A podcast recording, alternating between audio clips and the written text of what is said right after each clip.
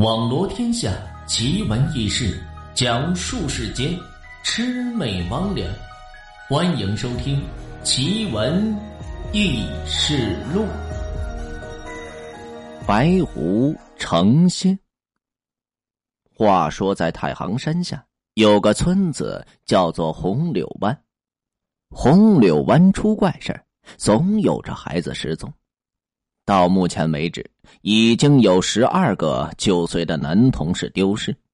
为了找到丢失的孩童，铜林上的清风山去请了白眉道长。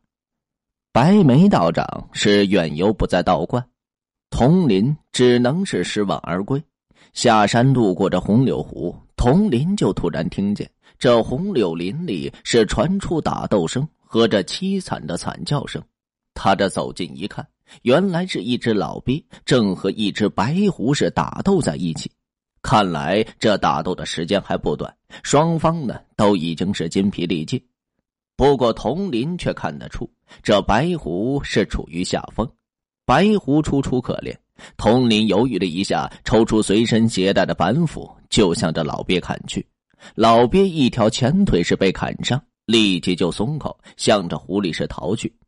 白狐逃离鳖口，急忙向茂密的森林就逃去。可是让童林没想到的是，这天半夜突然就有人来敲自己家门。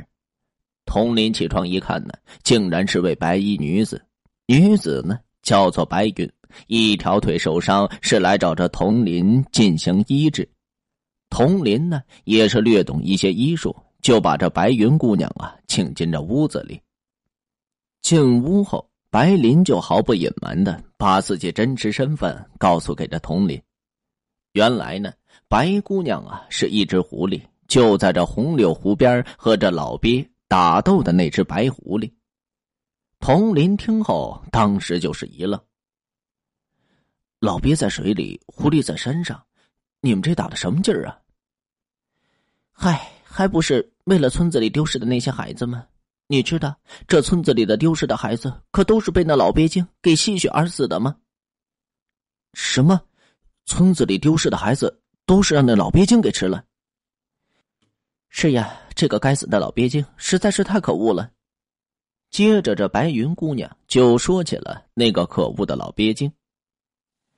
这老鳖精是红柳湖里一只千年的老鳖。为了尽快修炼成精，竟然把这村子里的男孩都给掳走吸血，以增强自己功力。虽然我是个狐狸精，但是我也是心地善良的一只小狐狸。本来想去前去阻止的，可是这老鳖精道行实在是太高深，我我的功力有限，暂时还不是他的对手。所以昨天和那老鳖精打斗的时候，最后是筋疲力尽，被这老鳖精一口就咬住腿，死死不放。幸好你及时赶到，恢复帮了我的大忙。念及出手相助，所以白云打算为这死去的孩童要报仇呢。说话间，童林已经替着白云是敷药包扎好伤口。白云呢，转身就要离去，临走时告诉童林，他要去找这师傅修炼，再有七天呢，这大功就可以告成。到时候再来帮着村民是除掉这个祸害，杀死这个老鳖精。第二天。童林就把白云的话是转告给大家。村子里呢有个屠夫叫牛一刀，这人脾气那是相当暴，根本就没把这老鳖精是放在眼里。于是动员这全村的村民，是有钱出钱，有力出力，到这附近的石灰窑啊，拉来这生石灰来对付这个老鳖精。村民呢都不相信这狐狸精能够灭掉这老鳖精。于是积极的出钱买着生石灰，准备把这些生石灰呀填进这湖里，烧死这个老鳖精。转眼间已经是到第七天的头上，可是还不见这白云姑娘出现，大家也都是等不及。说是狐狸精的话，那可不能信。要铲除这祸害，还得靠自己。就在这牛一刀的带领下，大家呀把准备好的石灰是倾倒进这湖里。功夫不大，只见这湖水沸腾，一只老大的鳖就从这湖里是飞出来，站在云朵上，是嘿嘿的一阵冷笑：“嘿嘿嘿嘿，就凭你们也敢和我作对？嘿嘿嘿，好，今天就让你们尝尝我的厉害，我就施施法术给你们发点水尝尝。老鳖精说着，已经是化成这人形。